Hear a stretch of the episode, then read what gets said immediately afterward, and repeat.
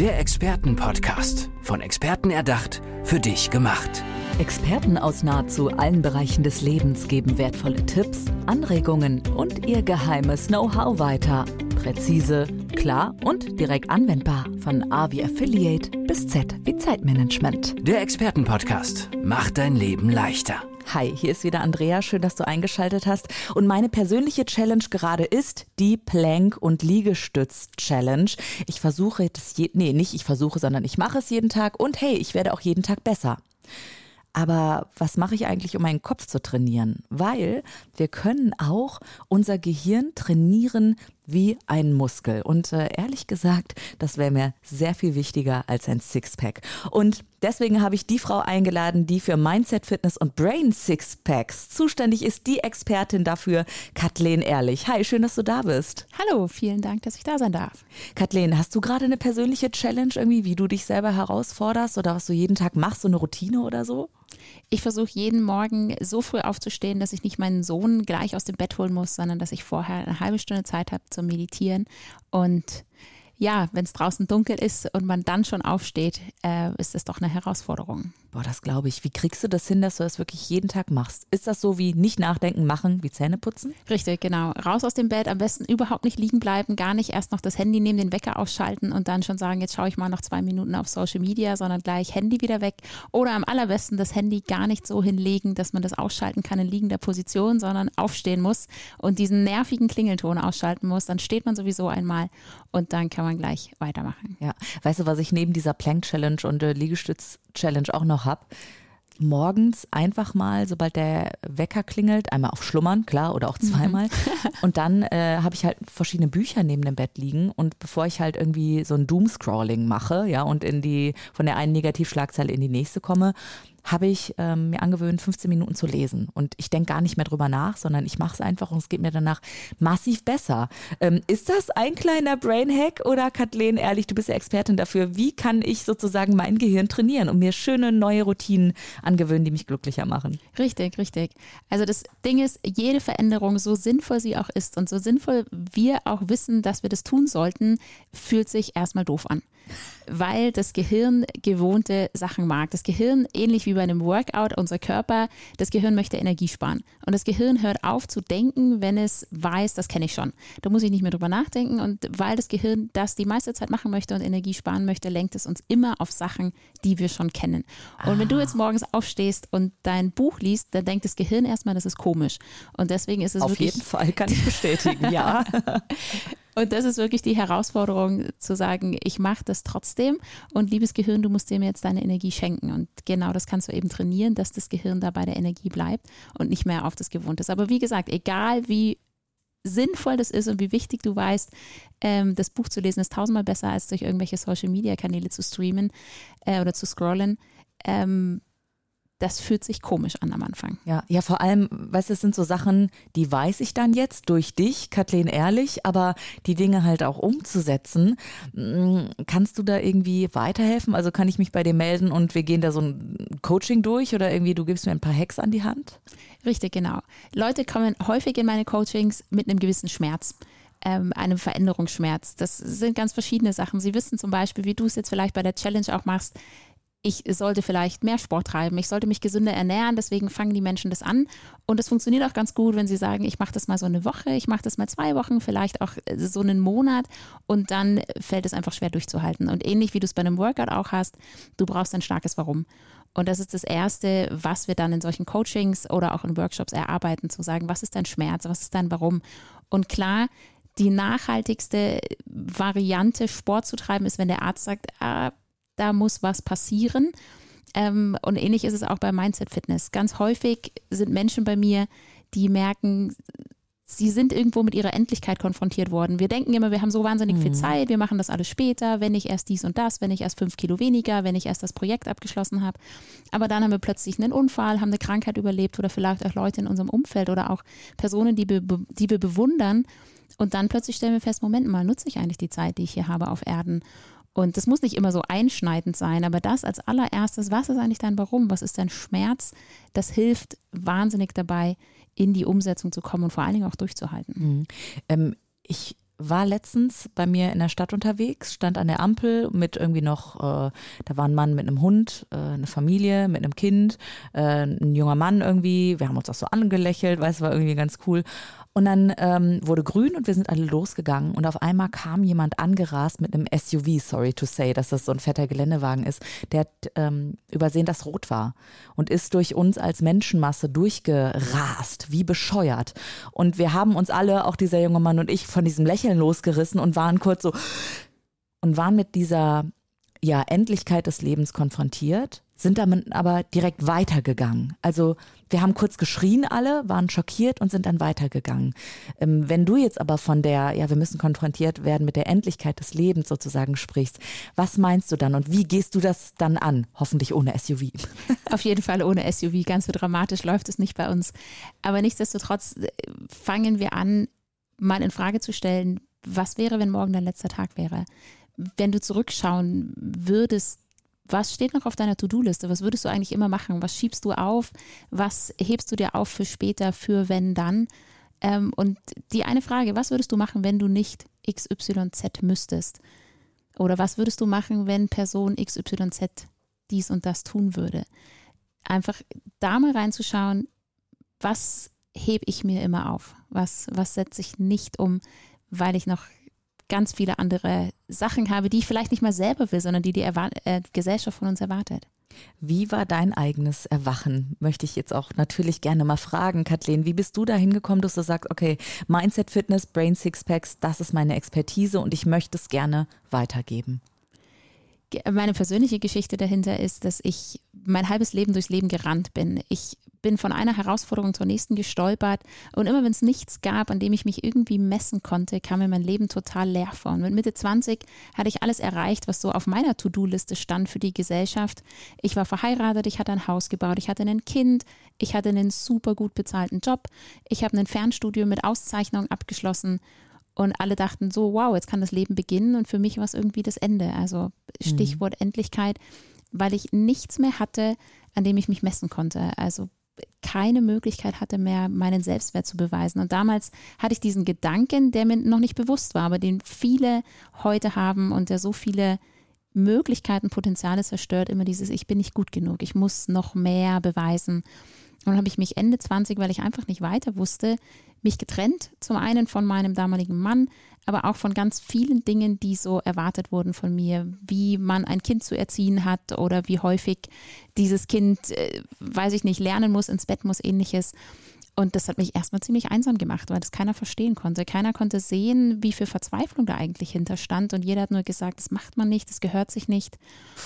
Und ja, ich war ziemlich verzweifelt und im Endeffekt war mein kleiner Sohn, damals sechs Jahre an einem Abend, derjenige, der mich aufgeweckt hat. Ich war total verzweifelt, habe mich allein gefühlt. Ich hatte ein Telefonat geführt, was nicht so gelaufen ist, wie ich es mir erhofft hatte. Die Person am anderen Ende sagt, ich schäme mich für dich.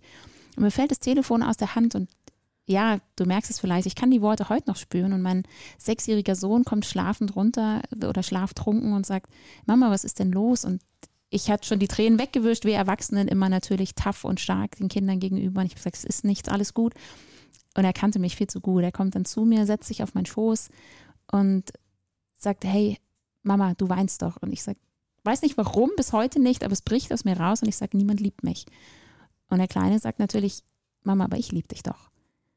Und ich sage noch, ja, ich weiß, mein Schatz, ich dich auch und drücke ihn so an mich und dann pressen so zwei Fäuste auf meine Brust und er drückt sich weg und schaut mich ganz vorwurfsvoll an und er stellt mir eine Frage und das ist bis heute mein Leitsatz.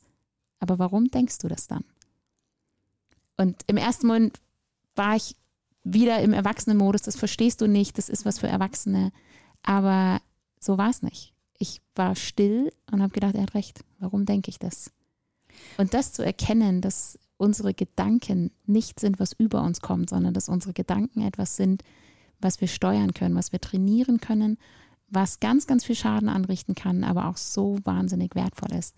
Damit hat bei mir alles angefangen, mit diesem Abend. Sagt Kathleen Ehrlich, Expertin für Mindset, Fitness und Brain Sixpacks. Und Kathleen, ganz persönlich erstmal herzlichen Dank, dass du diese sehr emotionale Geschichte gerade mit mir teilst und mit den Menschen, die uns zuhören. Und ich möchte natürlich aber auch auf das Gehirn wieder zu sprechen kommen, denn was du da angesprochen hast, Aber warum denke ich das denn? Ist es einfach, weil unser Gehirn so tickt, weil unser Gehirn einfach evolutionsbiologisch sich immer auf das Negative fokussiert? Vielleicht kannst du das einmal wirklich einordnen und in den Kontext setzen, warum es so wichtig ist, dass wir nicht immer das glauben, was wir denken.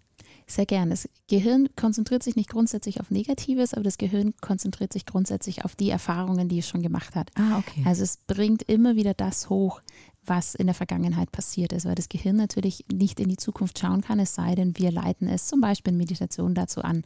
Aber eigentlich will das Gehirn immer nur das Vergangene bestätigen, selbst wenn das Vergangene eigentlich schlecht ist. Das hauptsächliche, der hauptsächliche Fokus des Gehirns ist Überleben und Energiesparen.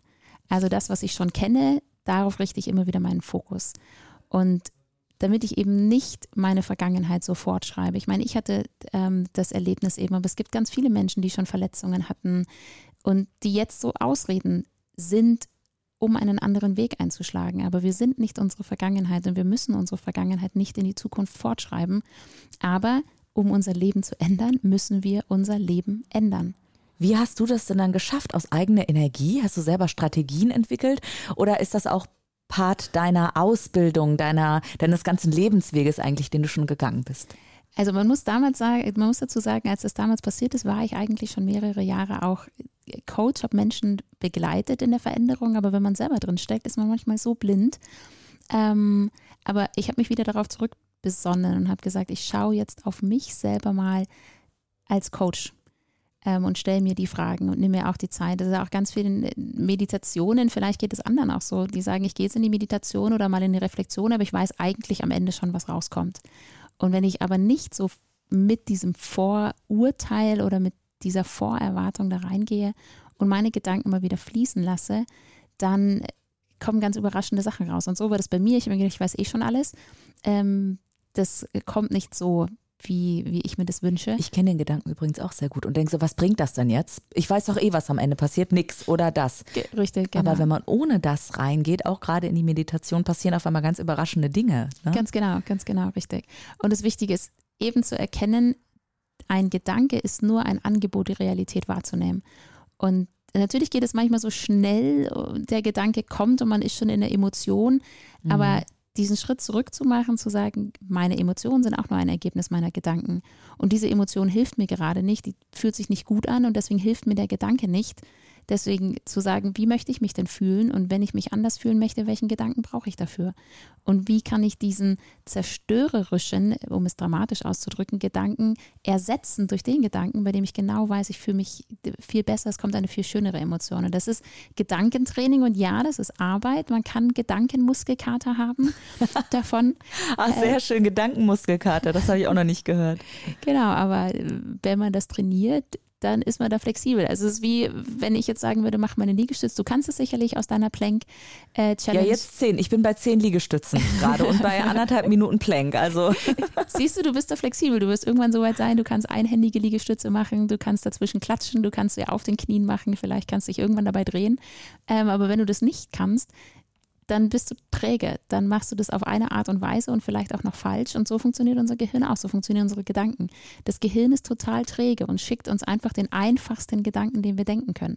Aber wenn wir Gedanken fit sind, wenn wir diesen Brain Sixpack haben, dann können wir entscheiden, machen wir das jetzt einhändig, zweihändig, klatschen wir zwischendrin und können entscheiden, welcher Gedanke hilft mir jetzt gerade. Mhm. Ähm, jetzt ist das ein unheimlich komplexes Thema. Hast du vielleicht auch so die für die Leute, die uns gerade zuhören, einen Tipp, wie ich da wirklich jetzt gleich, nachdem dieser Podcast zu Ende ist, direkt mal in dieses, äh, ja, in den Brain, ins Brain Sixpack reinkomme ins Training? Genau, was, was richtig gut ist, was man immer machen kann, ist die Dinge sich notieren und irgendwo immer parat haben, bei denen man sich gut fühlt. Also Gedanken und Emotionen hängen ganz, ganz eng zusammen. Unsere Gedanken verursachen unsere Emotionen und andersrum aber genauso. Zu sagen, was sind deine drei Lieblingslieder? Was sind die, die dir immer gute Laune machen? Dich vor den Spiegel zu stellen und zu lachen. Du kannst auch gleich wieder in deine Regenwetterstimmung zurückkehren, aber mal zehn Sekunden dich vor den Spiegel zu stellen und dein breitestes Grinsen zu zeigen.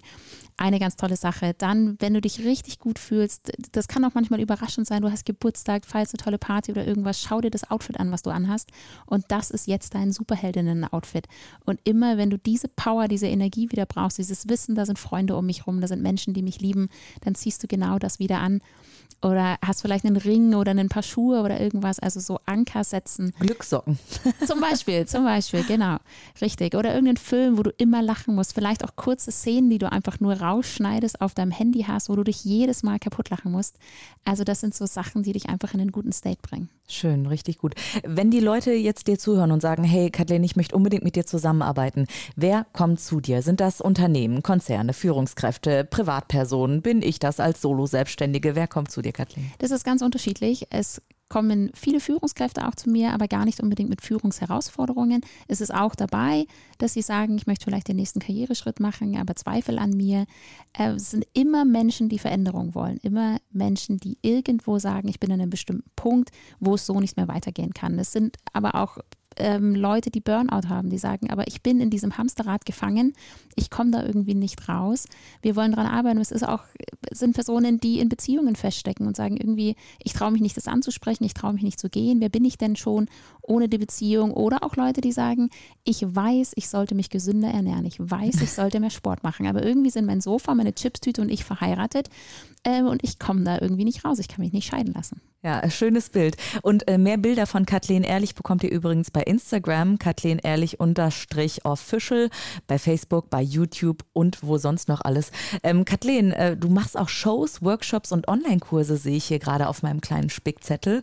Ähm, wie können die Leute dich da kontaktieren? Einfach per Instagram anschreiben, hey Kathleen, ich würde dich gerne mal bei uns haben im Unternehmen oder im Team?